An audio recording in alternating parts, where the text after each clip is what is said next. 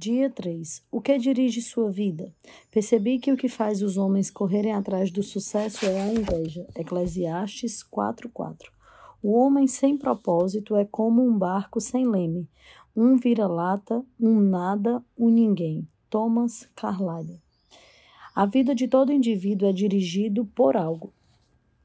A maioria dos dicionários define o verbo dirigir como guiar, controlar, direcionar. Se você está dirigindo um carro, batendo um prego ou chutando uma bola, está naquele momento guiando, controlando e direcionando. Que força motriz dirige sua vida? Nesse exato momento é possível que um problema, uma urgência ou o fim de um prazo determinado estejam dirigindo você. É possível que uma lembrança dolorosa, um temor, uma crença inconsistente talvez o estejam dirigindo. Centenas de circunstâncias, valores e emoções podem dirigir sua vida. Eis aqui cinco dos mais comuns. Primeiro, muitos são dirigidos por culpa. Algumas pessoas passam a vida inteira fugindo do remorso e ocultando a vergonha. Dirigidas pela culpa, são manipuladas pelas lembranças.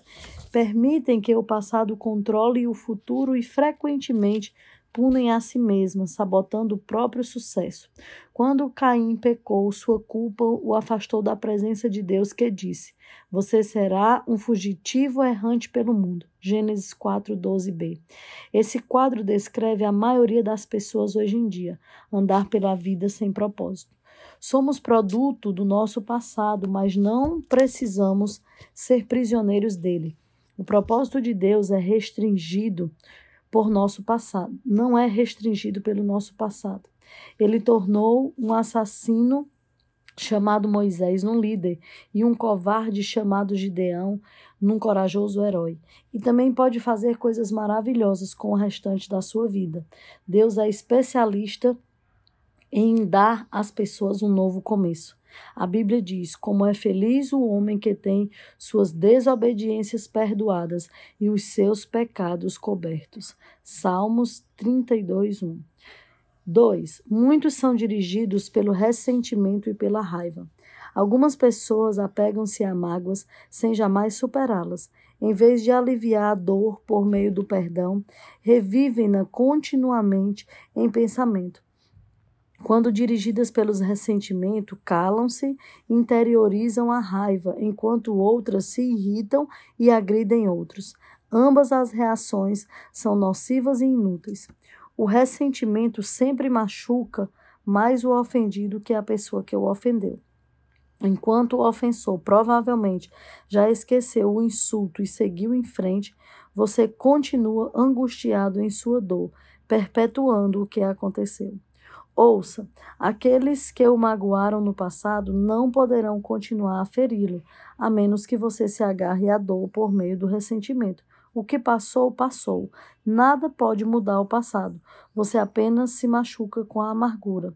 Para seu próprio bem, aprenda com o passado e o mande para longe. A Bíblia diz: ficar desgostoso e amargurado é loucura, é falta de juízo que leva à morte. 3 muitos são dirigidos pelo medo. Seus temores provavelmente resultam de experiências traumáticas e expectativas fantasiosas, do crescimento num lar extremamente severo ou mesmo predisposição genética. Independentemente do que tenha causado tal situação, pessoas dirigidas pelo medo com frequência perdem grandes oportunidades por terem medo de correr riscos. Em vez disso, comportam-se de maneira cautelosa, evitando arriscar-se e temendo manter o status quo. O medo é o encarceramento voluntário que o impedirá de se tornar o que Deus pretende que você seja. Você deve agir contra isso com as armas da fé e do amor. A Bíblia diz: no amor não há espaço para o medo. O amor amadurecido expulsa o medo, considerando que o medo causa uma vida vacilante e cheia de temores, medo da morte, medo do julgamento. Podemos dizer que quem tem medo não está completamente aperfeiçoado no amor. 1 João 4,18. Muitos são dirigidos pelo materialismo. O desejo de adquirir é o único objetivo da vida de algumas pessoas. O impulso de sempre querer mais se baseia na concepção equivocada de que possuir mais te tornará mais feliz, mais importante e mais protegido. Contudo, essas três expectativas são falsas. Os bens materiais trazem felicidade apenas temporária. A situação de constante tranquilidade acaba gerando tédio e então passamos a desejar novidades, coisas maiores e melhores. Também é um mito a concepção de que quanto mais bens adquirir, mais importante serei. Autoestima e riquezas materiais não são sinônimos. Nosso valor não é determinado por nossas posses, e Deus deixa claro que as coisas mais valiosas da vida não são bens materiais. O mito mais comum a respeito do dinheiro é que quanto mais dinheiro se tem, mais protegido se está. Isso não é verdade. Riquezas podem ser perdidas num piscar de olhos por uma quantidade considerável de fatores que fogem do nosso controle. A verdadeira segurança só pode ser encontrada naquilo que jamais poderá ser tomado de você, seu relacionamento com Deus. E muitos são dirigidos pela necessidade de aprovação. Muitas pessoas permitem que expectativas alheias de pais, cônjuge, filhos, professores ou amigos controlem sua vida. Muitos adultos ainda tentam ganhar a aprovação de pais que nunca estão satisfeitos. Outros são dirigidos pela pressão social do grupo a que pertence, sempre preocupados com o que os outros podem pensar. Infelizmente, as que seguem a multidão quase sempre acabam perdidas nela. Não conheço todas as chaves do sucesso, mas uma chave para o fracasso é tentar satisfazer a todos. Ser controlado pela opinião dos outros é uma forma segura de jamais atingir o propósito de Deus para a sua vida. Jesus disse: Ninguém pode servir a dois senhores. Mateus 6, 24. Outras influências ainda podem dirigir sua vida, mas todas levam ao mesmo impasse: potencial não aproveitado, estresse desnecessário e uma vida não realizada. Essa jornada de 40 dias mostrará como ter uma vida dirigida por propósito, uma vida guiada, controlada e direcionada pelos propósitos de Deus. Nada é mais importante que conhecer os propósitos de Deus para a sua vida, e nada pode compensar o prejuízo de não conhecer. Nem o sucesso, nem as riquezas, nem a fama e nem os prazeres. Sem um propósito, a vida não passa de um movimento sem sentido uma atividade sem direção, uma série de acontecimentos sem motivo. Sem um propósito, a vida é banal, mesquinha e inútil. As vantagens de uma vida dirigida por propósitos. Há também cinco grandes vantagens de se viver uma vida com propósitos. Conhecer o propósito de vida faz com que ela tenha sentido. Fomos feitos para alcançar algum significado na vida. Por isso, tantas pessoas recorrem a métodos questionáveis como a astrologia e a psicologia para descobri-lo. Quando a vida faz sentido, você pode suportar quase tudo. Ao contrário, ela se tornará insuportável. Uma jovem na casa de 20 anos escreveu: Sinto-me um fracasso, pois luto para me tornar algo que nem mesmo sei o que. Tudo que sei é sobreviver. Se um dia eu descobrir meu propósito, aí sim começarei a viver. Sem Deus, a vida não tem propósito. Sem um propósito, a vida não faz sentido. Sem um sentido, a vida não tem relevância nem esperança. Na Bíblia, diversas pessoas expressaram sua falta de esperança. Isaías queixou-se: Tenho me afadigado sem qualquer propósito, tenho gastado minha força em vão para nada. Isaías 49, 4. Jó também disse: Meus dias são vazios e sem esperança. Jó 7,6. Detesto a vida, não quero mais viver. Dei-me paz, pois a minha vida não vale nada. Jó 7,16. A maior de todas as tragédias não é a morte, mas é a falta de propósito de vida. A esperança é tão essencial para a vida quanto o ar e a água. É preciso esperança para lutar. Dr. Bernie Singel descobriu que podia prever qual dos pacientes com câncer apresentaria melhores melhoras ao perguntar: Você quer viver até os 100 anos de idade? Os que tinham profunda noção do propósito de vida respondiam sim, e eram aqueles com maiores probabilidades de sobrevivência. A esperança é resultado de se ter um propósito. Se você tem se sentido sem esperança, não desista. Mudanças maravilhosas acontecerão em sua vida quando você começar a viver com propósito. Deus disse: Sei os planos que tenho para você, planos de te fazer bem e não de te causar aflição. Eu lhes darei esperança e um futuro promissor. Jeremias 29, 11. Talvez você esteja com a sensação de estar enfrentando um problema insolúvel, mas a Bíblia diz: Deus é capaz de fazer muito mais do que jamais ousaríamos pedir ou mesmo imaginar, infinitamente além das nossas mais sublimes orações, anseios, pensamentos e esperanças. Efésios 3:20. Segundo, conhecer seu propósito simplifica sua vida. Ele define o que você faz e o que você não faz. O propósito é o padrão pelo qual você avalia suas ações. Para saber se são essenciais ou não, basta perguntar: essa ação me ajudará a cumprir o meu propósito de vida? Sem um propósito claro, ficamos sem alicerce para fundamentar as decisões, dividir o emprego e empregar os recursos. A tendência será tomar decisões com base nas circunstâncias, nas pressões dos momentos ou nas variações de humor. Quem não conhece seu propósito exagera nas atividades isso causa estresse, fadiga e conflitos. É impossível fazer tudo o que as pessoas querem que você faça. Seu tempo é suficiente apenas para fazer a vontade de Deus. Se não consegue realizá-la por completo, significa que está tentando fazer mais do que Deus pretendia que fizesse, ou possivelmente está assistindo muito televisão e eu posso até acrescentar, ou usando muito a internet. Uma vida dirigida por propósito conduz-nos a um estilo de vida mais simples e uma agenda mais saudável. A Bíblia diz: a vida presunçosa é cheia de pompa e uma vida vazia, mas a vida simples é sincera, é uma vida plena. Provérbios 13, 7.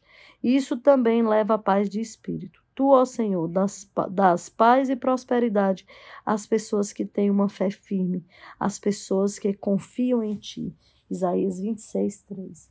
Também conhecer seu propósito ajuda a estabelecer suas prioridades. Isso faz com que seus esforços e energias se concentrem no que é importante. Você se torna eficiente ao ser seletivo. Faz parte da natureza humana distrair-se com assuntos de menor importância. Fazemos de nossa vida um jogo. Henry David observou que as pessoas vivem num desespero silencioso. Mas hoje, uma melhor descrição seria distração sem objetivos. Muitas pessoas são como giróspis, rodopiando num ritmo frenético, sem jamais chegar a lugar nenhum. Sem um propósito definido, você ficará mudando de rumo, de emprego, de relacionamentos e de igreja, na esperança de que cada mudança seja definida ou preencha o vazio em seu coração. Você pensa, talvez seja diferente dessa vez, mas isso não resolve o verdadeiro problema, que é a falta de foco e de propósito. A Bíblia diz: não se descuidem, tomem, tentem entender o que o Senhor quer para vocês. Efésios 5,17. A capacidade de concentração pode ser verificada na luz. A luz difusa tem impacto e energia reduzidos, mas você pode concentrar o foco. Com uma lente de aumento, os raios de sol podem ser concentrados a ponto de atear fogo à grama ou a um pedaço de papel. Quando a convergência da luz é maior, como um raio laser, ela pode até cortar o aço. Não há nada mais poderoso quanto uma vida direcionada, isto é, vivida com propósito. Os homens e as mulheres mais que mais influenciaram a história estavam concentrados numa direção. O apóstolo Paulo, por exemplo, difundiu o cristianismo no Império Romano praticamente sozinho. Seu segredo era uma vida direcionada. Ele disse: Estou concentrando minhas energias unicamente nisso. Esquecer o que já passou e avançar para o que está na minha frente. Filipenses 3:3. Se você quer sua vida, que sua vida cause impacto, dele uma direção. Para andar, pare de andar em círculos. Pare de fazer de tudo. Faça menos. Elimine até mesmo as boas atividades, concentrando apenas no que for mais importante. Jamais confunda atividade com produtividade. Você pode estar ocupado sem ter um propósito, mas para quê?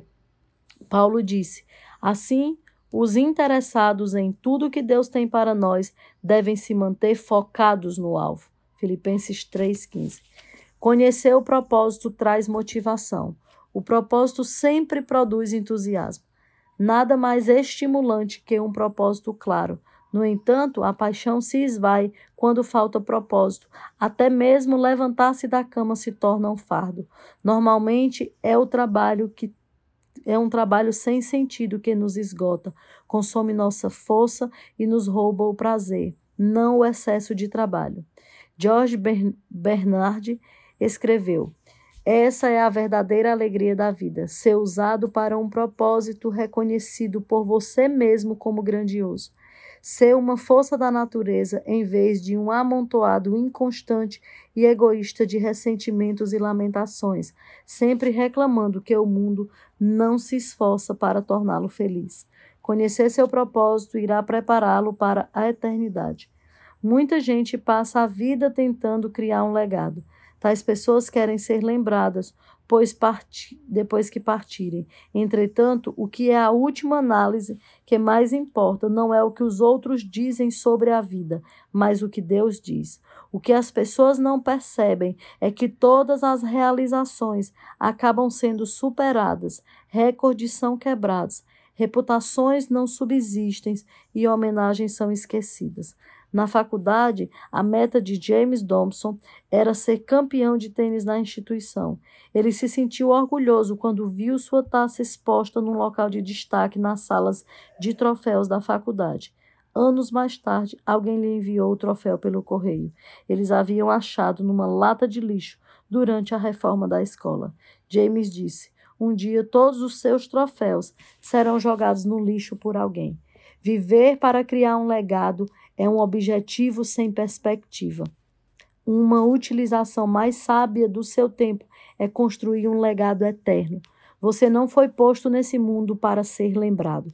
Você foi colocado aqui a fim de se preparar para a eternidade. Chegará o dia em que você estará diante de Deus e ele fará uma auditoria da sua vida, um exame final antes que você ingresse na eternidade. A Bíblia diz: lembrem-se, cada um de nós comparecerá diante do tribunal de Deus. Sim, cada um de nós terá que prestar contas de si mesmo a Deus. Romanos 14, 10b. Felizmente, Deus não quer que passemos no teste. Felizmente, Deus quer que passemos no teste. Por isso, nos deu as perguntas antecipadamente. Pela Bíblia, entendemos que Deus nos fará duas perguntas fundamentais. Primeiro, o que você fez com meu filho Jesus? Deus não irá perguntar sobre sua formação religiosa, acadêmica e visão doutrinária. O único ponto importante será: você aceitou o que Jesus fez por você, aprendeu a amá-lo e a confiar nele. Jesus disse: Eu sou o caminho, a verdade e a vida. Ninguém vem ao Pai a não ser por mim. João, João 14, 6. Segunda, o que você fez com o que eu te dei? Isto é o que você fez com a sua vida: dádivas, talentos, oportunidades, energias, relacionamentos e recursos. Enfim, tudo o que Deus deu a você. Gastou-os com você mesmo ou fez uso deles para os propósitos que a vida tinha para você? Prepará-lo para essas duas perguntas é o objetivo desse livro. A primeira irá determinar onde você passará a eternidade, e a segunda determinará o que você fará na eternidade. Ao terminar esse livro, você estará pronto para responder essas perguntas. Dia 3, pensando sobre o meu propósito de vida. Tema para reflexão: Viver com um propósito é o caminho para a paz. Versículo para memorizar. Tu, ó Senhor, dás a paz e a prosperidade às pessoas que têm fé firme, às pessoas que confiam em Ti. Isaías 26, 3. Pergunta para meditar. na opinião da minha família e dos meus amigos, o que dirige a minha vida? E qual desejo que seja? E qual é o desejo que seja? Que possamos fazer nossas anotações agora. Hoje foi um pouco extenso, terão alguns dias mais extensos. Se você tiver necessidade, escute mais de uma vez o devocional. Esse dia 3 é de extrema importância para entendermos realmente o que Jesus é para nós e o que nós temos feito da nossa vida. Deus nos dê essa consciência Fale aos nossos corações através do teu Espírito. Em nome de Jesus, amém.